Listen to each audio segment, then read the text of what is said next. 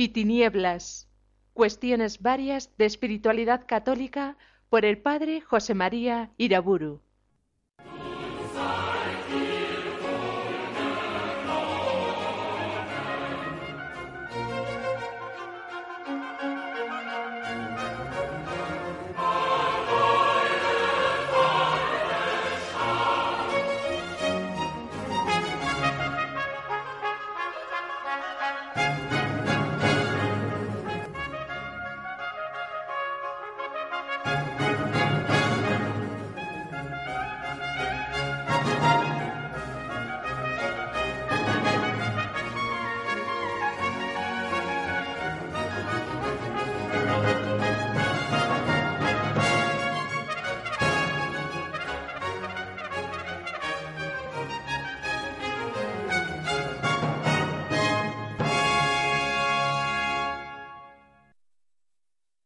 En el nombre del Padre, del Hijo y del Espíritu Santo.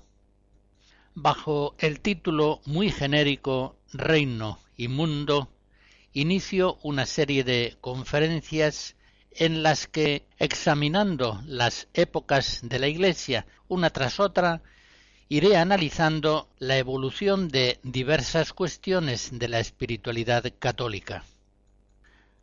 Recuerden cómo Cristo en la última cena al prometer el Espíritu Santo, el Espíritu de verdad, dice que Él nos conducirá hacia la verdad completa y nos recordará todo lo que Él nos enseñó en el Evangelio. La palabra de Cristo se ha cumplido y efectivamente al paso de los siglos, bajo la guía del Espíritu Santo, se han dado en la Iglesia desarrollos homogéneos de las verdades de la fe Piensen, por ejemplo, en el desarrollo de los dogmas acerca de la Virgen María. Podemos recordar sobre ella el concilio de Éfeso en el año 431, en el que se declara su maternidad divina, Santa Madre de Dios. Pero es preciso llegar a mediados del siglo XIX, en 1854, para que el beato Pío IX declare como dogma la Inmaculada Concepción de la Bienaventurada Virgen María.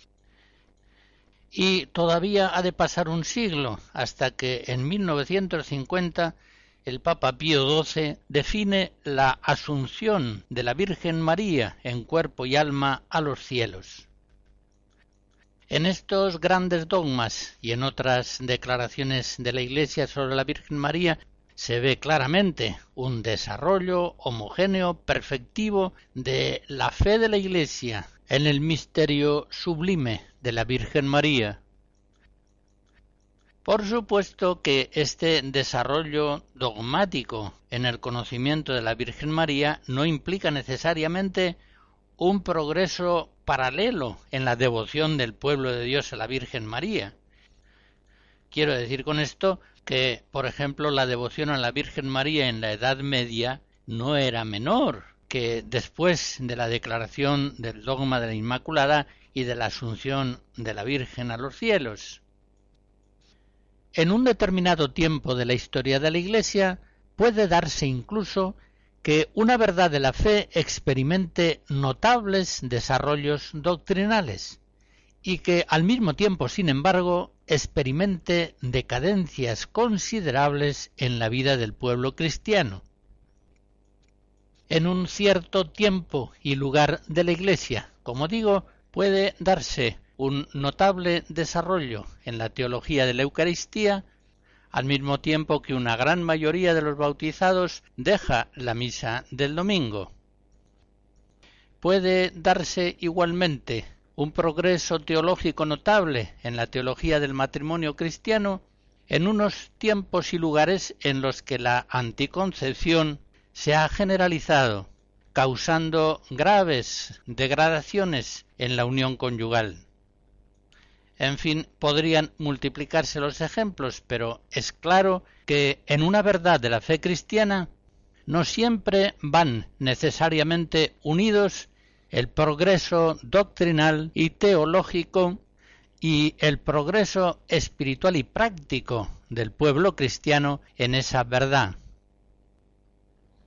De todos modos, en esta serie de conferencias sobre la cuestión reino y mundo no voy a fijarme tanto en las evoluciones de la doctrina dogmática de la fe, sino más bien en la evolución de la espiritualidad cristiana.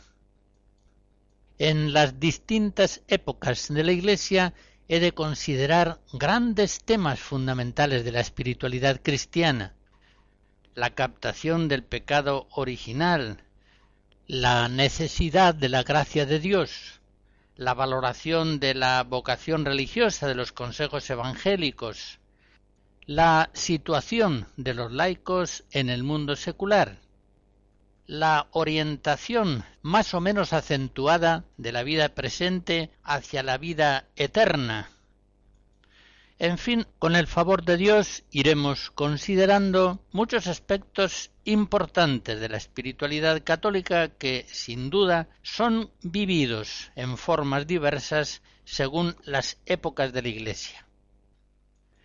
En todas esas épocas y en cada una de ellas prestaré especial atención a la relación cambiante del pueblo cristiano con el mundo secular por eso he querido titular esta cuestión Reino y Mundo. El cristianismo, como es obvio, siempre se ha realizado en el mundo secular y al paso de los siglos lo ha hecho en situaciones muy diversas. La actitud fundamental de la Iglesia respecto del mundo ha sido siempre la misma, la que en la Biblia y en la tradición haya su norma permanente, pero es indudable que en esa misma actitud ortodoxa fundamental de los cristianos ante el mundo se producen variaciones muy importantes al paso de los siglos.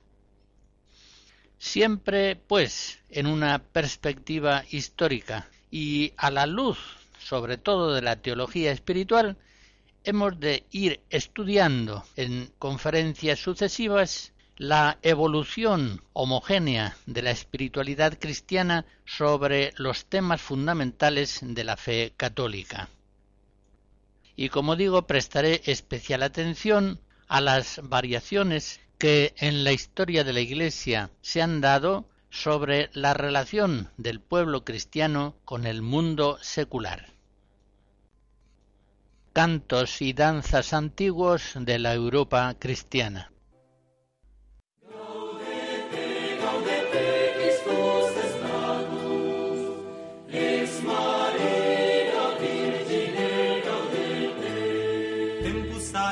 Grazie o quod optabamus, carmina letizie devote reddamus. Gaudete, gaudete, Christus es natus, es Maria Virgine gaudete. Deus homo factus es natura mirante, mundus renovatus es a Christo regnante. Gaudete, gaudete,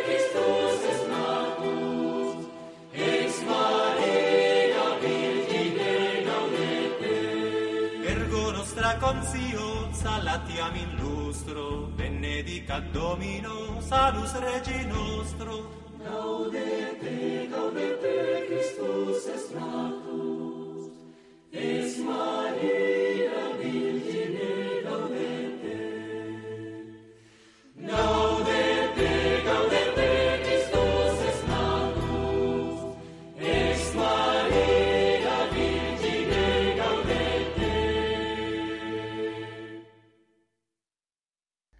Conviene que al comenzar esta cuestión sobre el reino y el mundo recordemos algunas verdades fundamentales de la espiritualidad cristiana.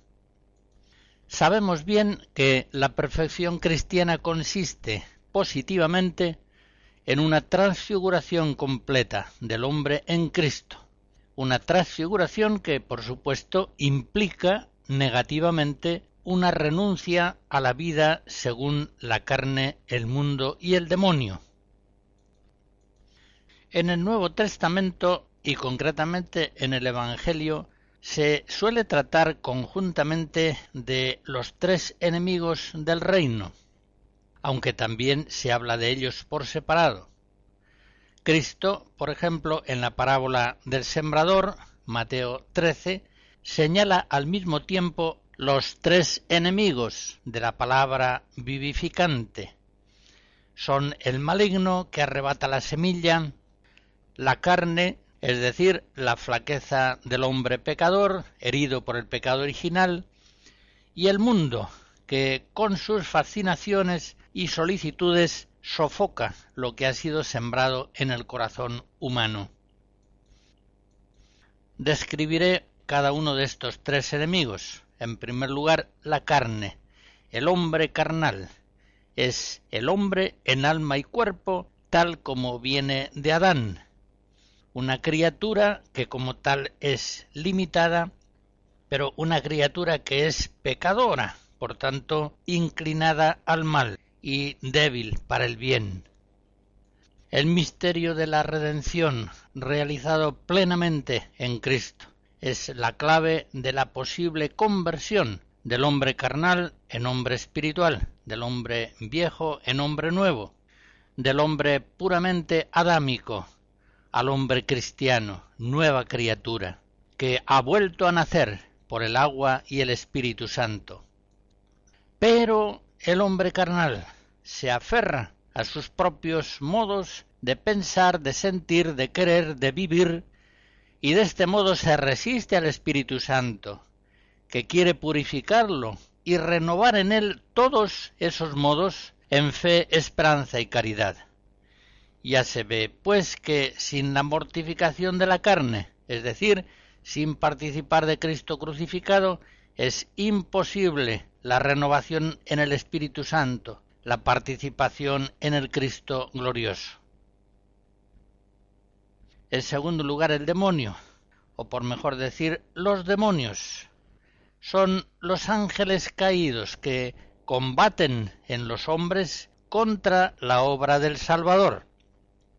Por eso, cuando en el Padre nuestro pedimos la liberación del mal, somos conscientes, como se dice en el Catecismo 2851, de que el mal no es una abstracción, sino que designa una persona, Satanás, el maligno, el ángel que se opone a Dios.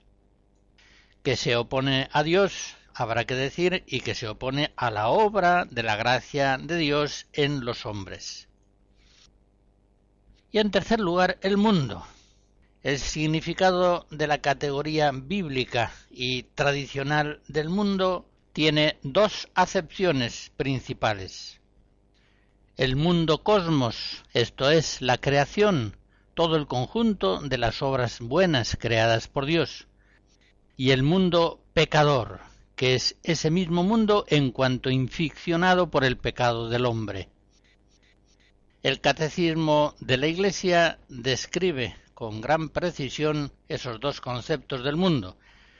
Cuando habla de la creación en varios lugares nos hace ver que el mundo cosmos es la creación divina, llena de bondad y de hermosura, una revelación magnífica que nos ayuda a llegar al conocimiento de Dios. Y cuando trata el catecismo del mundo pecador, concretamente en el número 408, nos dice que las consecuencias del pecado original y de todos los pecados personales de los hombres confieren al mundo en su conjunto una condición pecadora, que puede ser designada con la expresión de San Juan, Juan 1.29, el pecado del mundo. Y sigue diciendo el catecismo, mediante esta expresión se significa también la influencia negativa que ejercen sobre las personas las situaciones comunitarias y las estructuras sociales que son fruto de los pecados de los hombres. Y el mismo catecismo, en el número 401, afirma que desde el primer pecado, una verdadera invasión de pecado inunda al mundo. El fratricidio cometido por Caín en Abel, la corrupción universal a raíz del pecado en la historia de Israel, e incluso tras la redención de Cristo entre los cristianos, el pecado se manifiesta de múltiples maneras. Hasta aquí el catecismo de la Iglesia. Todo lo que la palabra divina nos dice del hombre, del hombre pecador, de la carne, del hombre carnal, todo eso exactamente es lo que la escritura dice del mundo. Nos afirma, nos revela simplemente que el mundo no tiene remedio sin la gracia de Cristo. No hay para él salvación, sino en el nombre de Jesús. Hechos 4. San Pablo en Romanos 3 afirma que todos nos hallamos bajo el pecado. Viene a ser lo mismo que decía el Salmo 13. Todos se extravían igualmente obstinados. No hay uno que obre bien, ni uno solo. Por eso afirma San Juan Apóstol en 1 Juan 5 que el mundo entero está en poder del maligno.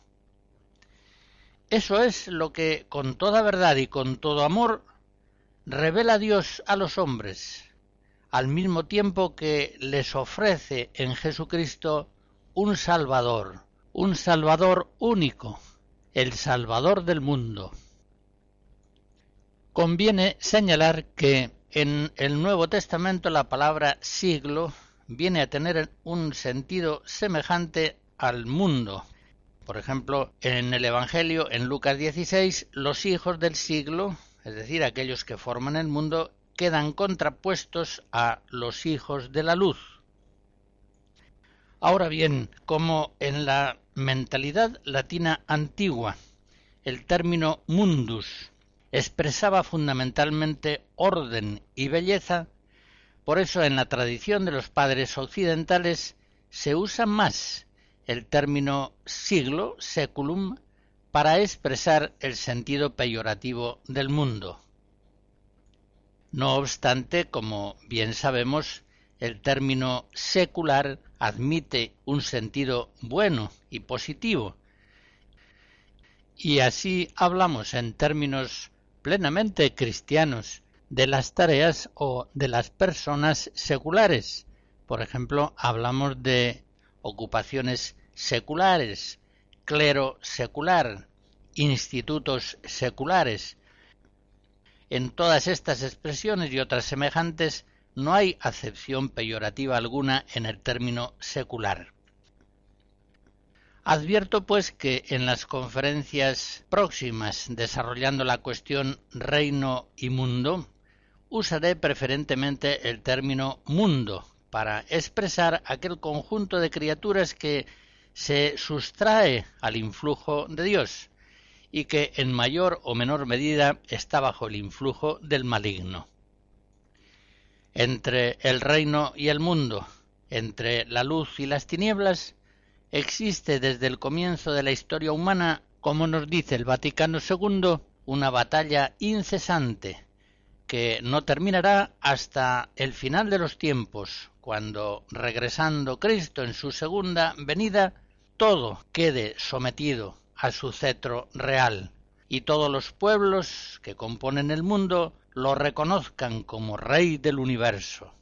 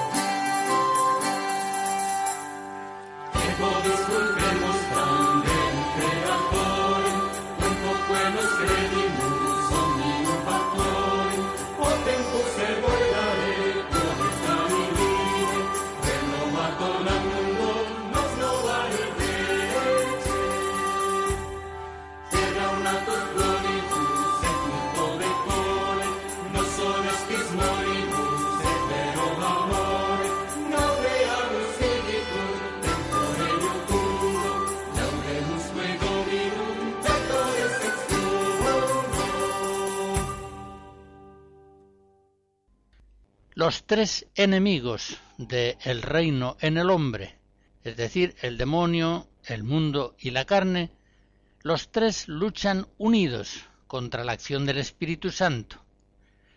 Cada uno lo hace a su modo. En las cautelas a un religioso advierte San Juan de la Cruz que para vencer a uno de estos enemigos es menester vencerlos a todos tres, y enflaquecido uno, se enflaquecen los otros dos. Y vencidos todos tres, no le queda al alma más guerra. Es decir, vive ya libre bajo la acción del Espíritu Santo, libre para amar a Dios y al prójimo con todas sus fuerzas. Aunque sea obvio, convendrá recordar que la lucha espiritual cristiana queda paralizada cuando apenas se cree en la existencia real de estos tres enemigos. ¿Qué combate espiritual puede mantener aquel cristiano que no cree en el demonio? Que no cree tampoco en la condición pecadora, carnal del hombre, y que tampoco ve el mundo como una estructura de pecado, que procede del pecado y que inclina al pecado. Este cristiano ciertamente está destinado a ser vencido por el demonio, la carne y el mundo. Pero volviendo a nuestro tema, diré que la renuncia al mundo ha de ser realizada por todos los cristianos ya desde el bautismo. Así lo han expresado siempre desde la antigüedad hasta hoy los ritos litúrgicos sacramentales del bautismo. La antigua ruptura bautismal, que llamaban apotaxis, respecto al mundo, al siglo presente. Y esa ruptura con el mundo ha de ser realizada especialmente por los religiosos, mediante la profesión de los consejos evangélicos. Pero si no es real esa ruptura, el mundo entonces dificulta enormemente la obra del Salvador. El mundo sujeta entonces con lazos invisibles pero eficacísimos la mente y el corazón del hombre y continúa sujetando a la persona a ciertos modos de pensar, de sentir y de actuar que hacen imposible la renovación en el Espíritu Santo.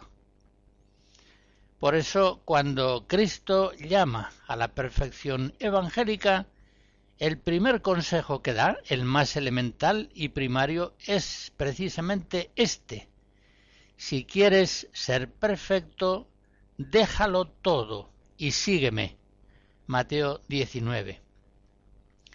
En estas palabras el maestro enseña, así lo ha entendido siempre la tradición cristiana, que una vez que se ha vencido el mundo por la renuncia a él, se debilita mucho la guerra de la carne y del demonio, y queda así grandemente facilitado el seguimiento de Cristo en el que consiste propiamente la perfección cristiana, es decir, la santidad. Por tanto, la vida según los consejos evangélicos, la vida religiosa, libera del mundo en gran medida, y aunque en ella permanecen activos todavía la carne y el demonio, como enemigos, como tentación, su fuerza queda debilitada por esa renuncia que los religiosos han hecho al mundo. La Iglesia, por tanto, ha considerado clásicamente caminos de perfección aquellos que se caracterizan por una renuncia mayor, más explícita del mundo secular. Este punto, que es importante, hemos de estudiarlo con atención, considerando sus consecuencias en las diferentes vocaciones cristianas. Estudiaremos también cómo el mundo puede ser dejado de hecho o puede ser dejado solamente en el afecto. El ambiente pelagiano que actualmente envuelve a una buena parte del pueblo de Dios hace muy difícil entender estas verdades que estamos afirmando la herejía de Pelagio, un monje de origen británico, hacia el año 400, al menos como tentación, es una herejía permanente y en las diversas épocas de la Iglesia se manifiesta con modalidades peculiares. Pensar o, si se quiere, sentir que el hombre no ha sido gravemente dañado por el pecado original. Estimar que su enfermedad espiritual no es tan grave y que en todo caso no es una enfermedad mortal que pueda llevarle a una condenación eterna. Considerar que el hombre puede realizarse a sí mismo sin necesidad de auxilios sobrenaturales por sus propias fuerzas naturales. Todos estos son convencimientos pelagianos que hoy forman un estado de ánimo difuso también incluso entre muchos cristianos católicos. Esa actitud, por supuesto, es incompatible con la fe cristiana, impide la vida espiritual, paraliza el apostolado y concretamente hace imposibles las vocaciones sacerdotales y religiosas. La amplia vigencia del pelagianismo en nuestro tiempo ha sido señalada últimamente por muchas autoridades en el campo del pensamiento religioso. También en su momento lo hizo con insistencia el cardenal Ratzinger. Esa tendencia pelagiana suele hoy presentarse en forma de naturalismo ético, de humanismo autónomo o de otros modos de corte voluntarista. En todo caso, la tendencia pelagiana es un falso optimismo antropológico que exige no ver la maldad del hombre y del mundo, o al menos exige no reconocer esa maldad del todo en sus consecuencias espirituales. En ese marco mental hoy se inscribe la disminución o la pérdida del sentido del pecado. Se ha hecho ya clásica aquella afirmación que en 1946 hizo el Papa Pío XII en un radiomensaje. El pecado del siglo es la pérdida del sentido del pecado y Juan Pablo II hizo suya esa misma afirmación en la exhortación apostólica Reconciliatio et Penitencie 1984. La causa principal de esta pérdida del sentido del pecado, dice Juan Pablo II, está sin duda en que cuando se oscurece el sentido de Dios, cuando se pierde este decisivo punto de referencia interior, se pierde el sentido del pecado. Tan difundido está ese espíritu, sigue diciendo el Papa en el número 18 del documento citado, que incluso en el terreno del pensamiento y de la vida eclesial, algunas tendencias favorecen inevitablemente la decadencia del sentido del pecado.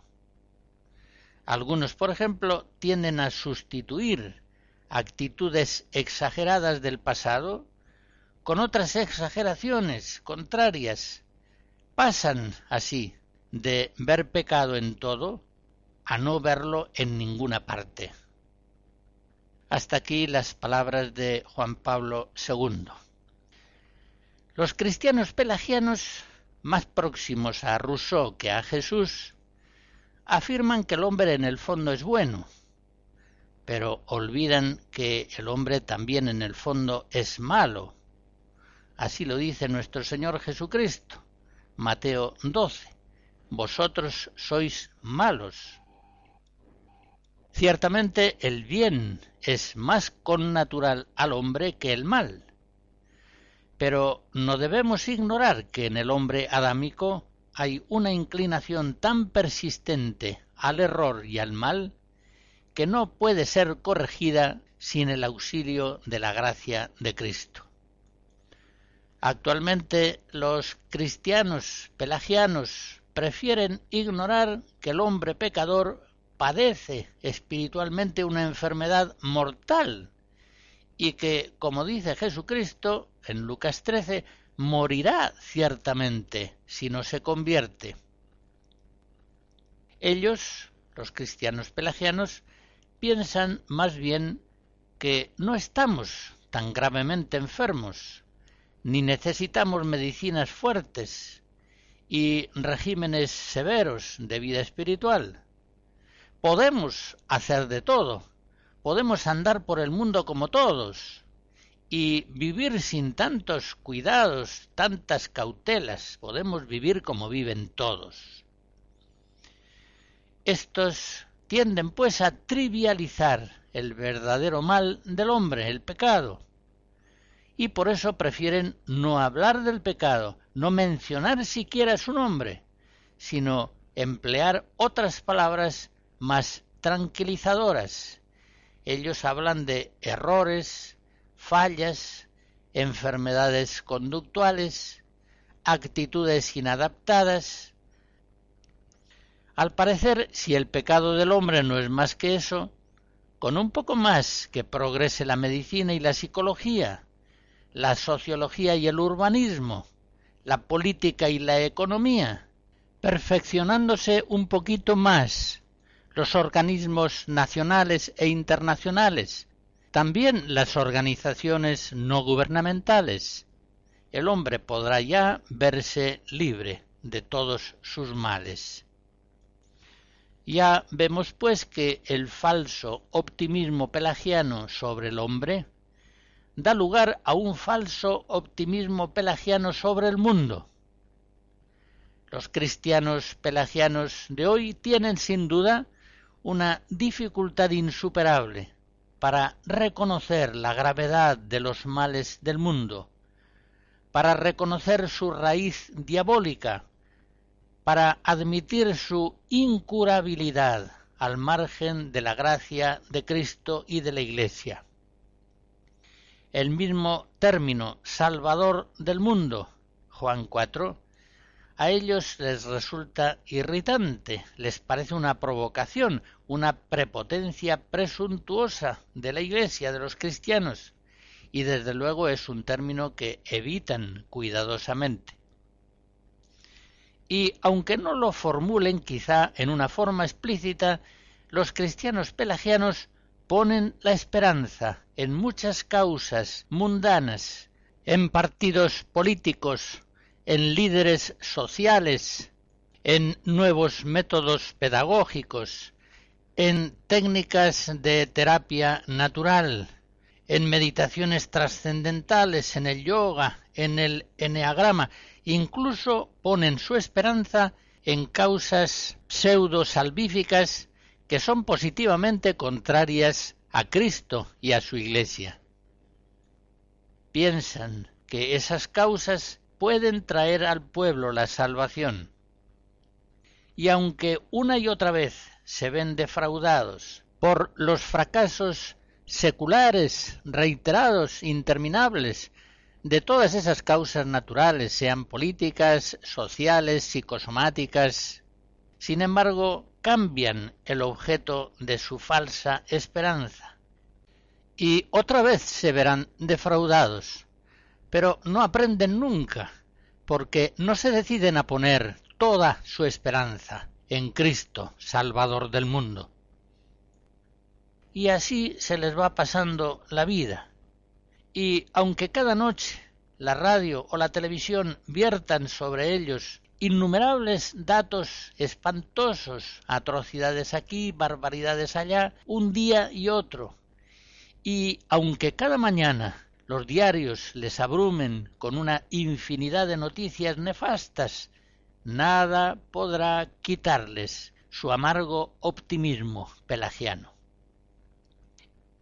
En realidad, antes que volverse humildemente a Dios, esperando de Él una salvación sobrenatural, una salvación por gracia, o dicho de otro modo, antes que recibir a Cristo, prefieren negar las evidencias experimentales acumuladas durante tantos siglos a lo largo de toda la historia humana conocida. de estos sí que podría decirse que tienen puesta en la humanidad la fe del carbonero. Estos, que dicen a veces querer apoyarse en los datos positivos de la experiencia, los únicos capaces de fundamentar conocimientos científicos, ¿en qué basan sus esperanzas sobre el mundo, si no fundamentan en Dios esas esperanzas? En fin, concluyamos que la dificultad actual para ver el mundo como pecador no es sino la dificultad actual de ver al hombre como pecador, ya que el mundo no es otra cosa sino el conjunto de los hombres pecadores, con su mentalidad, costumbres e instituciones. El optimismo sistemático sobre el mundo, pase en él lo que pase, es, por tanto, un efecto de la mentalidad pelagiana de nuestro tiempo, o si se quiere, de la pérdida de la fe. Esa es la actitud que lleva al hombre en su soberbia a rechazar la realidad profunda y universal del pecado original, del pecado del mundo, que marca al hombre, como marca todas las realidades del mundo de los hombres.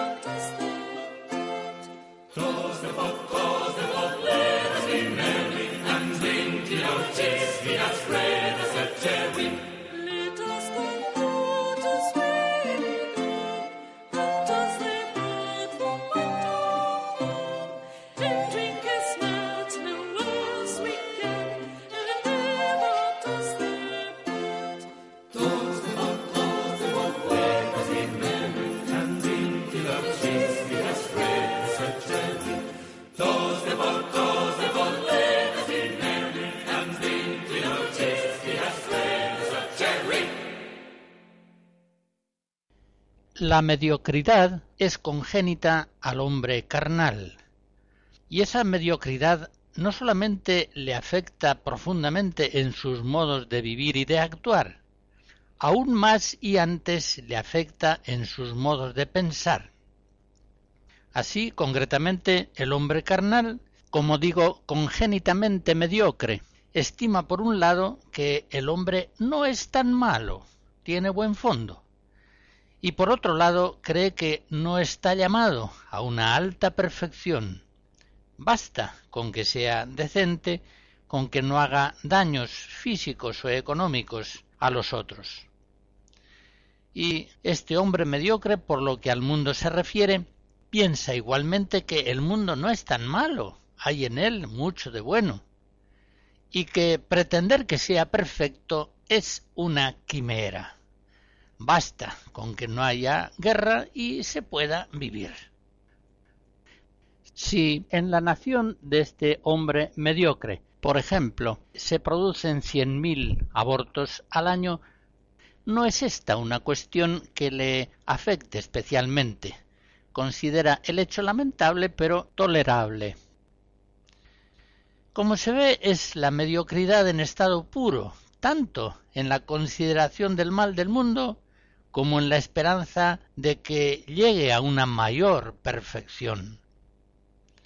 Para aquel que no ve por los ojos de la fe, es decir, por los ojos de Cristo, todo aquello que vaya más allá de la mediocridad en el perfeccionamiento del hombre o del mundo es un extremismo, un idealismo imposible, que no merece la pena intentar y que incluso puede ser perjudicial y contraproducente. Muy al contrario, muy al contrario, el cristianismo vive una altísima esperanza, fundamentada con toda certeza en la fuerza omnipotente y salvadora de Jesucristo, que nos comunica el Espíritu Santo, capaz de hacer hombres nuevos y de renovar la faz del mundo. El cristianismo está convencido de que tanto el hombre como el mundo presente están en una situación simplemente espantosa, pero al mismo tiempo espera con firmísima esperanza que tanto el hombre como el mundo pueden llegar con la gracia de Cristo a una maravillosa perfección, sea cual sea la situación miserable en que se ve actualmente. El hombre puede y debe llegar a la santidad. El mundo puede y debe llegar a ser reino de Dios. Más aún, el cristianismo sabe que finalmente se realizará sin falta ese idealismo evangélico de Cristo y que un día, efectivamente, serán sometidos todos los enemigos, también la muerte, al imperio benéfico de Jesucristo, de tal modo que, como dice San Pablo en 1 Corintios 15, Dios lo será todo en todas las cosas. Como se ve, la altísima esperanza del hombre espiritual se contrapone diametralmente a la mediocridad congénita del hombre carnal. Si contemplamos el testimonio de los santos, comprobamos que ellos han visto siempre la condición monstruosa del hombre y del mundo, y siempre han comprendido que en tanto que no se finalicen plenamente en Dios, sino que se ordenen a la criatura, son una atrocidad sin remedio. Los santos ven que los hombres del mundo están vacíos, enfermos, ciegos, sordos, paralíticos, para tantos bienes, y que están hundidos en tantos males, están muertos, están locos.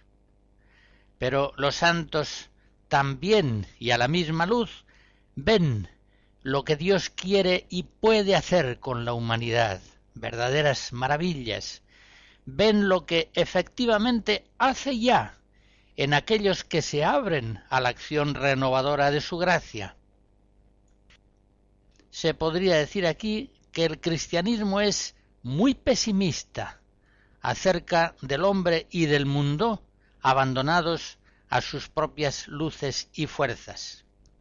Y al mismo tiempo el cristianismo es sumamente optimista en cuanto a las posibilidades reales que tanto el hombre como el mundo tienen de llegar a la perfección con la gracia salvadora de Cristo. Con la ayuda de la teología católica de la gracia, precisemos algunos de estos aspectos que estamos considerando. Tanto el maleamiento del hombre adámico como la corrupción del mundo secular no son totales. Y a pesar de la evidente inclinación al mal que hay en el hombre carnal y en el mundo, persiste en ellos también una indudable capacidad de bien. La verdadera fe, la fe católica, nada tiene que ver con el luteranismo, según el cual el hombre y consiguientemente el mundo está totalmente corrompido, cautivo del diablo, y solamente puede hallar su salvación por la fe en Jesucristo. Recordemos tres tesis fundamentales de la teología católica de la gracia. Una primera afirmación. El hombre, es decir, el mundo, en estado de pecado, no puede cumplir sin la gracia los preceptos de la ley natural, ni siquiera según las exigencias de la ética natural, al menos durante un periodo largo de tiempo. Una segunda tesis. El hombre, Por tanto, el mundo no ha perdido la libertad, ni es capaz tan solo de cometer pecados. Puede, con sus solas fuerzas naturales, realizar algunos actos moralmente buenos. Y una tercera tesis. Es absolutamente necesaria la gracia para todo acto saludable, es decir, para todo acto meritorio de vida eterna. Al considerar sucesivamente en otras conferencias diversos temas, iremos comprobando el alcance de estas afirmaciones doctrinales.